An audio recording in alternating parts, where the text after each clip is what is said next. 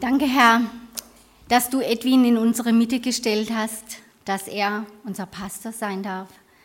Danke, dass du ihm auch immer wieder die rechten Worte schenkst. Und ich bitte dich jetzt, dass du ihn segnest, dass du unsere Herzen, unsere Ohren öffnest, dass wir verstehen, was du uns durch Edwin sagen willst. Herr, ich preise dich und lobe dich und sage dir Dank. Amen. Amen.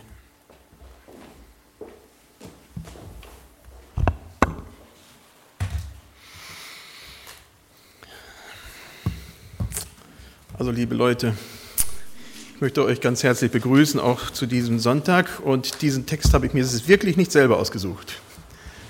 Aber ich habe mir halt eben es zur Aufgabe gemacht, durch Epheser zu predigen. Und da ist dieser Text drinne. Und so bin ich nun mal drinne. Zuerst lesen wir uns den Text und dann gehen wir da hinein. Ordnet euch einander unter in der Furcht Christi. Ihr Frauen, ordnet euch euren Männern unter, wie dem Herrn. Denn der Mann ist das Haupt der Frau, wie auch Christus das Haupt der Gemeinde ist, die er als seinen Leib erlöst hat. Aber wie nun die Gemeinde sich Christus unterordnet, so sollen sich auch die Frauen ihren Männern unterordnen in allen Dingen. Ihr Männer Liebt eure Frauen, wie auch Christus die Gemeinde geliebt hat und hat sich selbst für sie dahingegeben, um sie zu heiligen. Er hat sie gereinigt durch das Wasserbad im Wort, damit er sie vor sich stelle als eine Gemeinde, die herrlich sei und keinen Flecken oder Runzel oder etwas dergleichen habe, sondern die heilig und untadelig sei. So sollen auch die Männer ihre Frauen lieben wie ihren eigenen Leib. Jetzt habe ich mich verloren. Ähm, wer seine Frau liebt, der liebt sich selbst. Denn niemand hat je sein eigenes Fleisch gehasst, sondern ernährt und pflegt es wie auch Christus die Gemeinde. Denn wir sind Glieder seines Leibes. Darum wird ein Mann Vater und Mutter verlassen und an seiner Frau hängen, und die zwei werden ein Fleisch sein. Dies Geheimnis ist groß.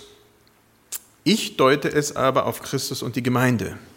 Darum auch ihr, ein jeder habe lieb seine Frau wie sich selbst, die Frau aber ehre den Mann.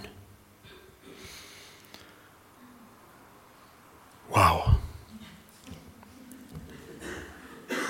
Also ich denke, die biblische Botschaft hier ist klar. Wenn man jetzt das im Drumherum noch weiter ausdehnt ähm, und die anderen Texte dazu nimmt, ist das ganz klar. Gott obendrauf, dann kommt Christus, der sich seinem Herrn unterordnet, dann kommt die Gemeinde, die sich ihrem Herrn unterordnet, dann kommt der Mann, der sich dem Herrn unterordnet, dann kommt die Frau, die sich ihrem Mann unterordnet, dann kommen die Kinder. Ganz klar. Der Mann ist Oberhaupt der Familie, der die Verantwortung für die, für die Familie trägt. Das ist eine klare biblische Struktur. Dann kommt die Frau und dann kommen die Kinder. Der Mann hat das Interesse der Familie im Blick und die anderen dürfen sich dieser guten, klaren Weisung des Mannes fügen.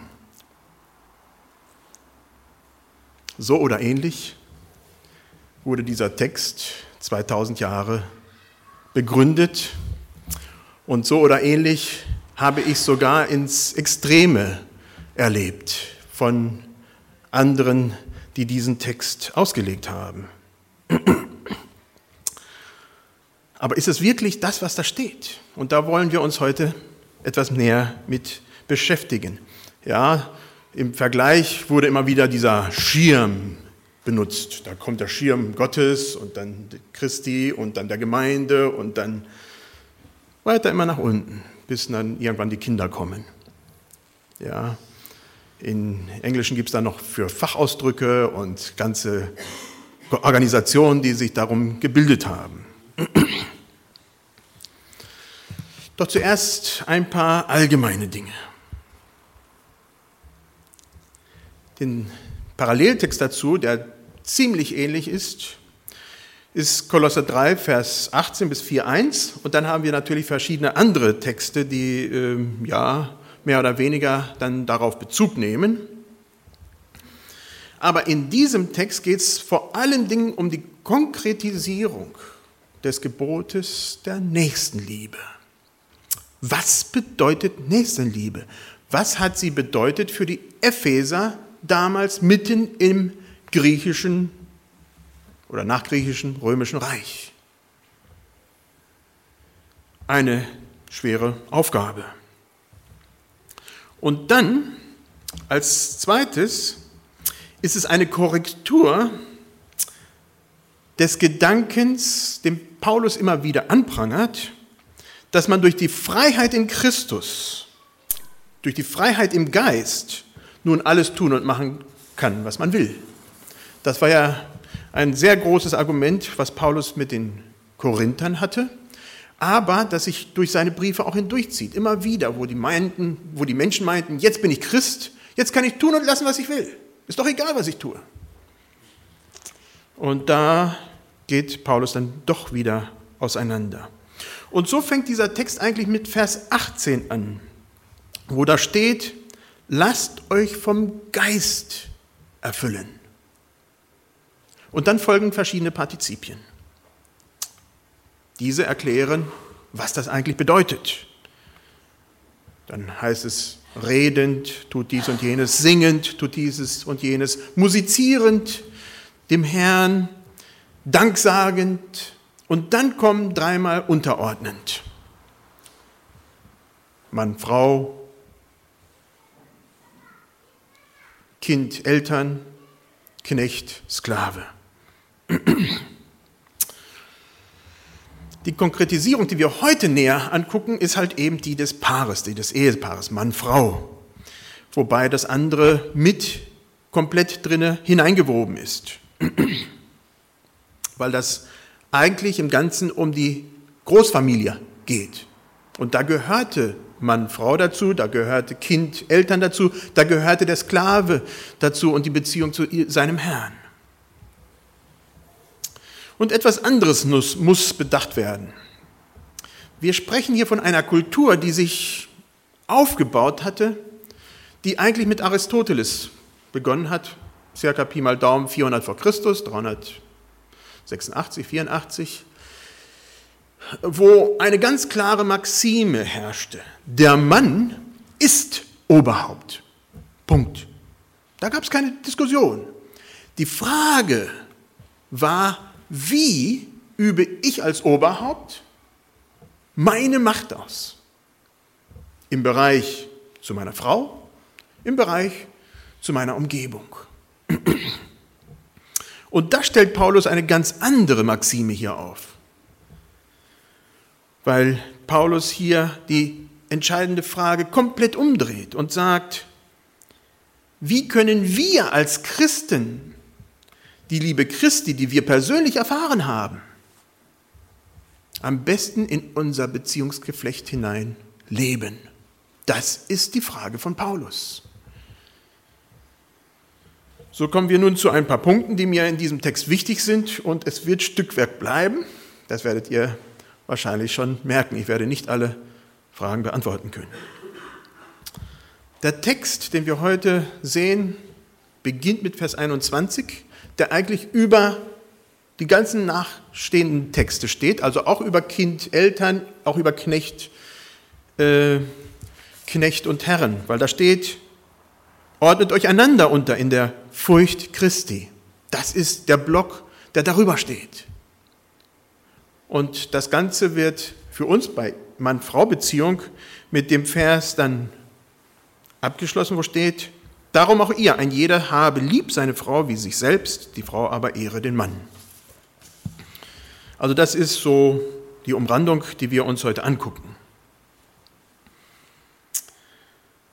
Also ist die gegenseitige Unterordnung und gegenseitige Liebe und Ehre das, was unseren Inhalt heute ja, ausmacht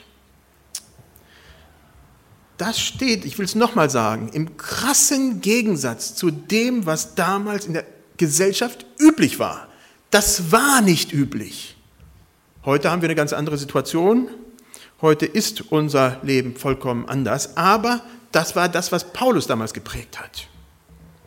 Und da hinein gibt Paulus diese Wegweisung eines geisterfüllten Familienlebens.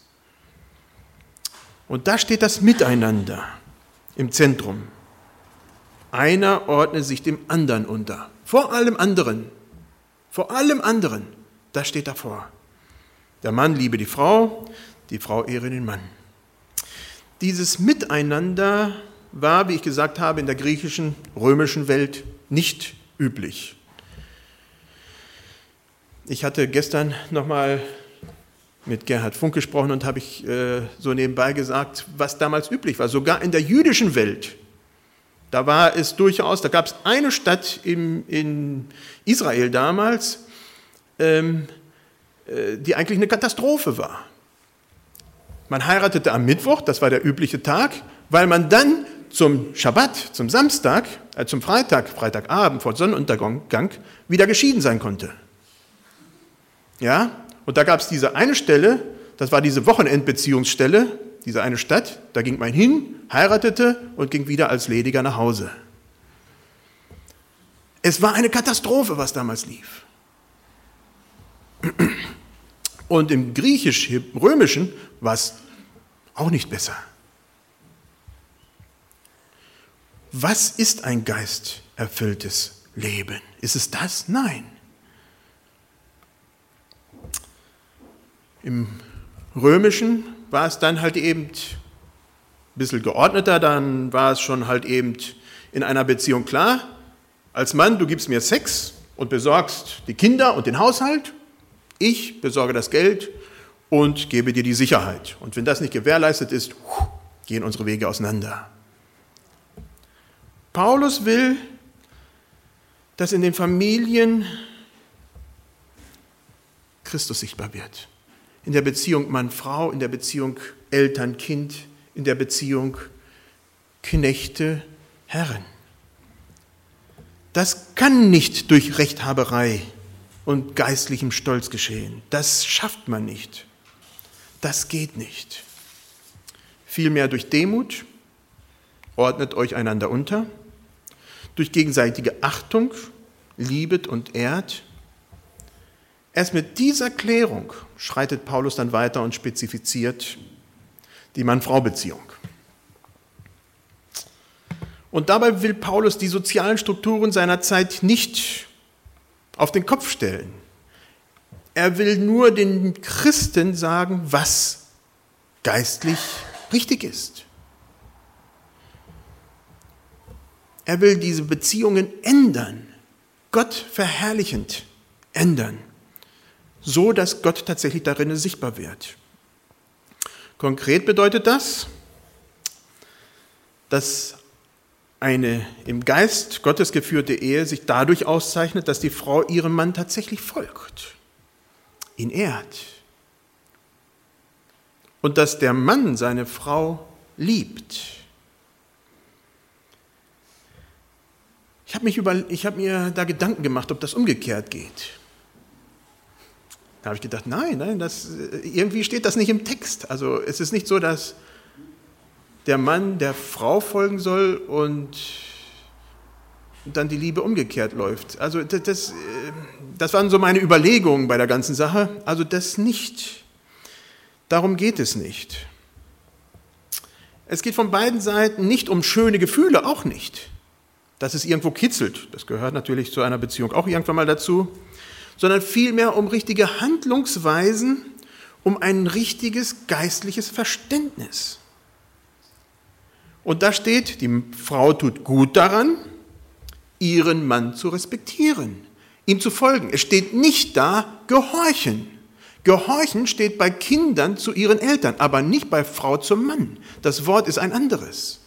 Unterordnen heißt in diesem Bezug nicht gehorchen, es heißt zu folgen. Das ist was anderes. Das müssen wir ganz klar darstellen. Es geht darum, ihn stehen zu lassen, ihn zu stärken, ihn zu fördern. Der Mann hingegen nimmt da den größeren Teil ein. Da steht viel mehr über den Mann als über die Frau. Der soll die, der Frau die nötige Liebe zukommen lassen. Und zwar in der Art und Weise, und das ist ein hartes Brot, wie Christus seine Gemeinde liebt. Wow. Christus hat sein Leben für seine Gemeinde gegeben, für die Menschen. Alles. Sind wir Männer bereit, das zu tun? Es geht dabei um eine leidenschaftliche, hingebende Liebe. All das beiseite, was bedeutet der Text für uns? Was bedeutet er für uns konkret heute hier in Deutschland, hier auf dem Thomashof? Die damalige Begründung dafür, dass der Mann das Haupt der Frau war, war die Erschaffung des Mannes vor der Frau. Das führt Paulus an verschiedenen anderen Stellen aus. Meine Frage, hat somit der Mann eine inhärente, eine angeborene Führungsposition? Würde mir nicht schlecht tun. Würde mir gefallen, ne, als Mann. Darin haben sich halt eben die Männer schon Jahrtausende gesonnt. Dabei muss noch gesagt werden, ich wiederhole, dass Unterordnen nicht Gehorsam ist. Ja, das müssen wir nochmals klar feststellen. Ist also der Mann derjenige, der das Sagen hat? Und da streiten sich die Geister, da streiten sich die Gemeinden. Einer sagt Hü, der andere sagt Hott, der eine sagt ja, der andere sagt nein. Ich bin vorsichtig mit meiner Auslegung, sonst kriege ich zu Hause gleich einen auf den Deckel.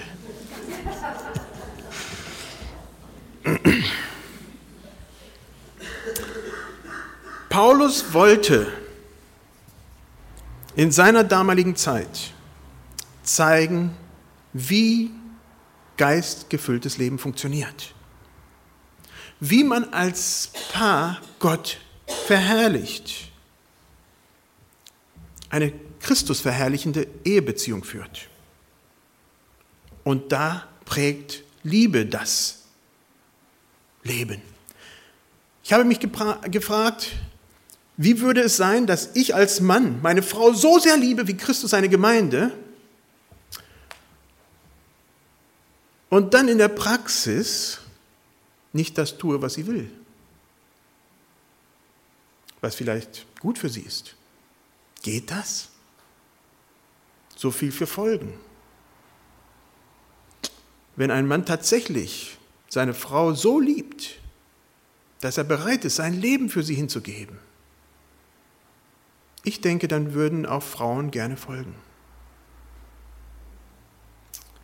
Weil der Mann tatsächlich sich da ganz hingibt und nur das Gute für seine Frau aussucht, tut, Entscheidungen trifft, die da gut sind. Macht es nicht einfacher. Im afrikanischen Kontext, wo wir jahrelang gelebt haben, da war das für mich einfach. Es war klar, eine Frau hatte tatsächlich nach außen hin zumindest seinem Mann zu gehorchen, sonst war es aus mit jeglichem Respekt vom Mann in der Gesellschaft. Ging gar nicht. Zu Hause, das war eine andere Sache, da konnte man die Dinge dann klären, aber nach außen hin musste das ganz klar stimmen. Und ich habe einige Paare bewundert, die das hervorragend gemacht haben, wo wirklich ein tolles Miteinander war. Zu Hause haben sie es dann geklärt, dann wurde miteinander gesprochen und dann wurde das wieder alles klargerenkt. Aber nach außen hin war ein komplettes, klares, tolles Bild, vorbildliches Bild. Was bedeutet das für uns hier in Deutschland? Ich denke, wir sind in einer Gesellschaft, die von einem Miteinander geprägt ist. Und da stellt sich nicht die Bibel dagegen. Als ich heiratete, war die große Frage, und das sind jetzt schon auch wieder einige Jahre her. Was bedeutet das praktisch für mich und Britta? Bedeutet das, dass wenn tatsächlich eine Entscheidung getroffen werden muss, ähm, wir das miteinander besprechen, das war uns klar. Aber wenn wir zu einer Pattsituation kommen, wer entscheidet dann? Biblisch, na klar, ich. Hm, naja, gut, okay. Ähm, es ist halt eben nicht so einfach im täglichen Leben. Ich denke, wo es wirklich darauf ankommt, ist, dass wir dann ein Miteinander finden.